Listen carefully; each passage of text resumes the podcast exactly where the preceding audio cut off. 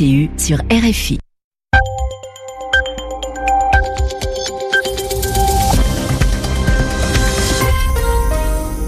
Il est 21h ici à Paris, une heure de moins en temps universel.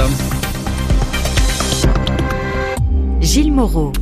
Bonsoir à tous, voici votre journal en français facile présenté ce soir avec Sylvie Berruet. Sylvie, bonsoir. Bonsoir Gilles, bonsoir à tous. Dans l'actualité, la colère des Palestiniens ne retombe pas, elle continue après les déclarations de Donald Trump sur Jérusalem.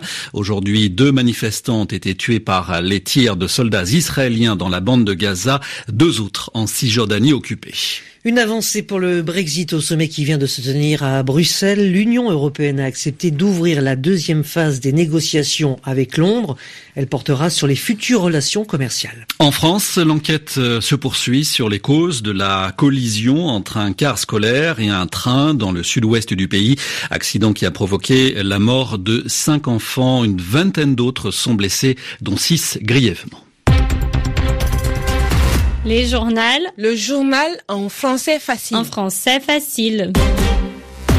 De nouvelles violences ont éclaté aujourd'hui au Proche-Orient où la population arabe continue de protester contre la reconnaissance par Donald Trump de Jérusalem comme capitale d'Israël. Ces violences ont provoqué la mort de quatre manifestants palestiniens alors que des dizaines d'autres ont été blessés.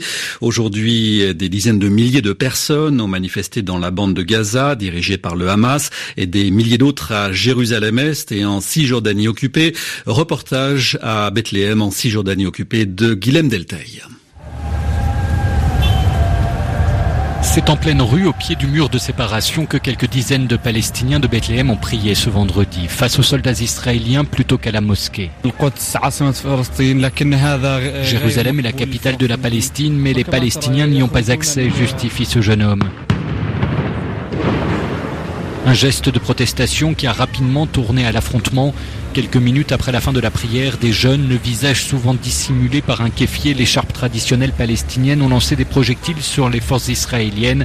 Les soldats ont alors répondu par des tirs de grenades assourdissantes et des gaz lacrymogènes.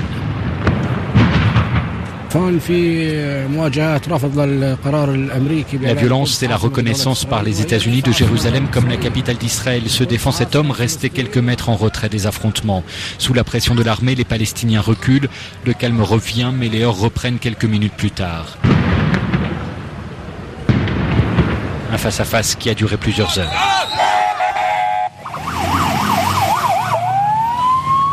Guillaume Betaille, Bethléem, RFI.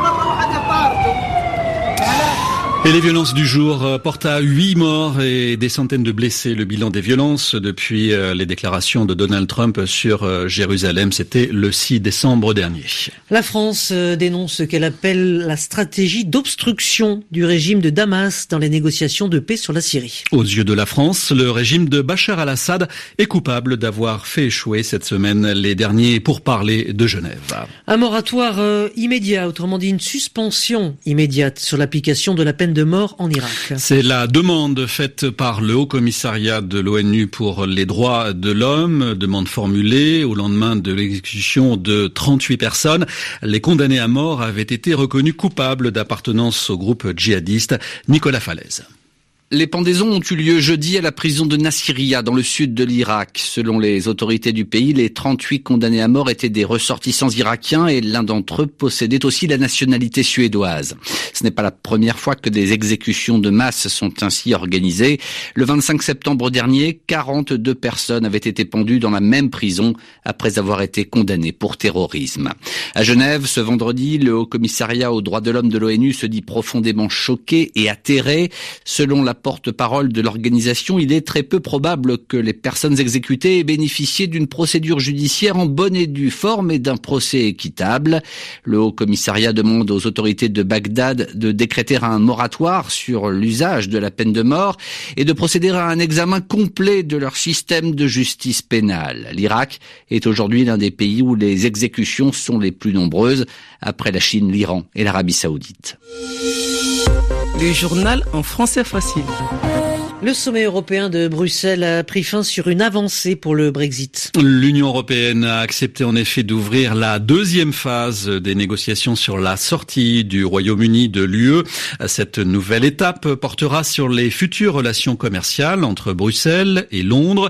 Au deuxième jour du Conseil européen, les participants ont confirmé que des progrès suffisants avaient été accomplis sur les modalités du divorce, en particulier sur trois points précis, la frontière irlando-britannique, la facture du Brexit et les droits des expatriés. Direction la Russie où l'ancien ministre de l'économie Alexis Youlukiev pardon, ou Liukayev, on avait dit que pourtant on avait répété, a été condamné à 8 ans de prison ferme. C'est la peine dont il écope, à laquelle il a été condamné pour avoir tenté d'extorquer, c'est-à-dire de soustraire de l'argent auprès du patron de Rosneft, le géant russe du pétrole. Correspondance à Moscou de Daniel Valo. Il aura fallu attendre près de trois heures d'audience pour que la peine soit finalement prononcée par la juge en charge du dossier. Huit ans de prison ferme pour l'ancien ministre de l'économie, accusé d'avoir tenté d'extorquer de l'argent au patron de Rosneft, le géant russe du pétrole. Le parquet avait requis une peine supérieure de dix années de prison, mais à l'issue de l'audience, le procureur Boris Neperojny se dit malgré tout satisfait du verdict. La peine prononcée correspond à la gravité du crime. Liukaev, en tant que ministre de l'économie, avait demandé personnellement un pot de vin très important.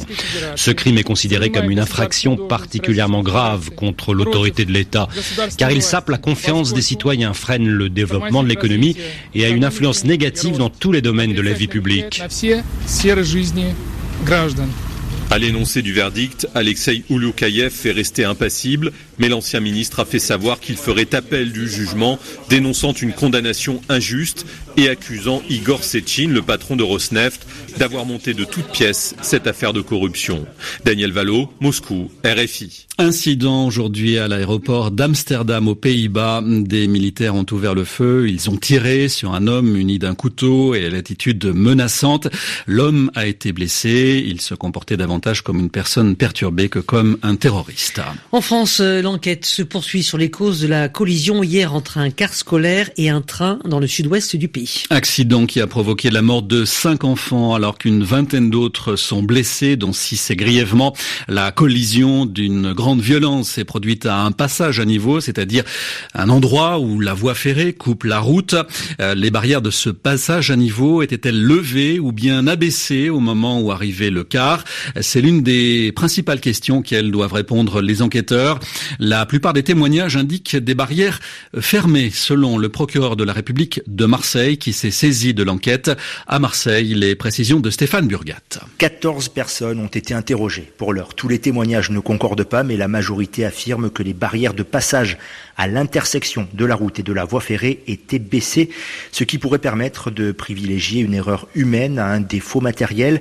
Mais le procureur reste extrêmement prudent dans sa communication, car on ne sait pas pour l'heure si la conductrice du car a potentiellement forcé le passage à niveau ou si les barrières se seraient refermées sur le bus. Par exemple, les auditions se poursuivent, tout comme l'analyse du secteur du drame qui a été capté en trois dimensions pour essayer de lever toutes ces zones d'ombre. La bande graphique du train, sa boîte noire en quelque sorte, est également en cours d'analyse pour déterminer toutes les circonstances, la chronologie exacte de ce drame, dont le bilan humain est pour l'heure de 5 morts, 5 enfants présents dans le car. Et parmi les blessés, 6 sont encore dans un état grave avec un pronostic vital engagé. Stéphane Burgat, Marseille, RFI. Le procès de l'ancien ministre Georges Tron est ajourné, c'est-à-dire renvoyé à une date ultérieure.